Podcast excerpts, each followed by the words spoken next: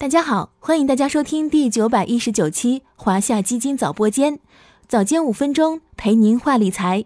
小金和大华今天和您分享理财那些事儿。我是小金，大家好，我是大华。大华，你发现了吗？最近不少研报里面重提重视周期机遇。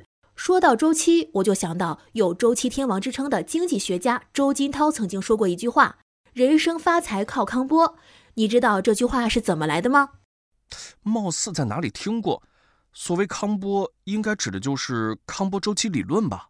嗯，没错，它的全称是康德拉季耶夫周期，简称康波理论，是由苏联经济学家康德拉季耶夫在《经济生活中的长期波动》一书中提出的。他从世界经济运行历史中发现，每五十年到六十年呀，经济就会经历一个循环周期，一个周期分为繁荣、衰退、萧条、回升四个阶段。这个周期因此也被叫做康波周期。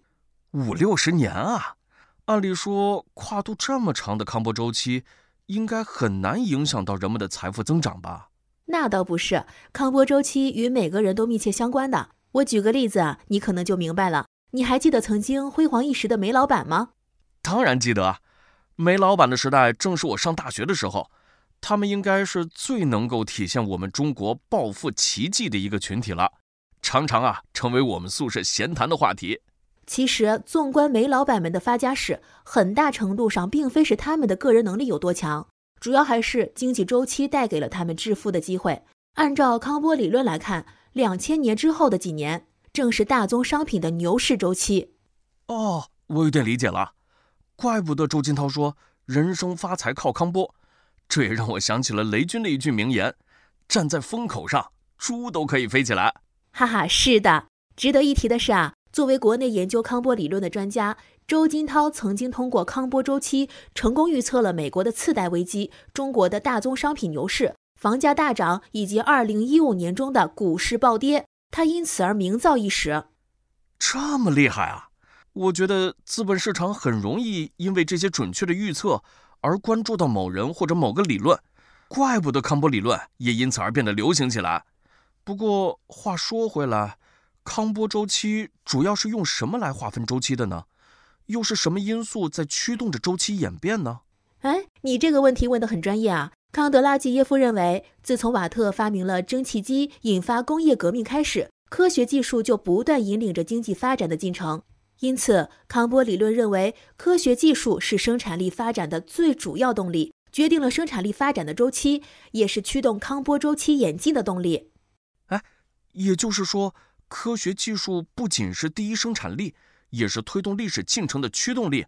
那这么算来，从十八世纪工业革命至今已有两百多年了，我们是不是已经走过四轮康波周期了？没错，按照大家广泛接受的一个划分，目前我们正处于第五轮的康波周期。其实啊，康波周期不但事关每个人的财运，而且和每个国家的国运也是密切相关的。想想确实是这样，每一次的技术革命啊，都会推动社会经济的发展，同时也会重塑世界格局。嗯，是的。回顾历史，我们可以看到，康波周期之下，世界体系的结构及谁是中心国家，谁是外围国家，也不断发生更替。比如说，自蒸汽时代以来，英国一跃而起，成为了世界体系的中心，并主导了前两次的康波周期。进入电气时代，美国逐渐强大。在二战后取代英国成为了世界体系的中心，并主导了第三次和第四次的康波周期。说到这里啊，我想起了英国著名历史学家和哲学家汤因比曾经说过的话：“十九世纪是英国的世纪，二十世纪是美国的世纪，二十一世纪是中国的世纪。”这样看来啊，在世界体系的周期轮回中啊，抓住康波周期的时代红利，对我们中华民族的伟大复兴是十分有益的。嗯，说的真好。正如巴菲特常说的：“庆幸生于美国做投资，并受益于美国资本市场。”其实啊，我也庆幸自己生在中国，可以在中国市场做投资。相信我们国家在复兴的伟业中，也定能释放诸多投资机会，资本市场也将迎来更美好的明天。嗯嗯，我想大家都持同样的想法。最后要说的是：太阳底下无心事，万物身上有周期。我们做投资，应当敬畏周期的力量，遵循经济规律。顺势而为，才能事半功倍。好了，今天的华夏基金早播间到这里就要结束了，感谢您的收听，我们下期再见。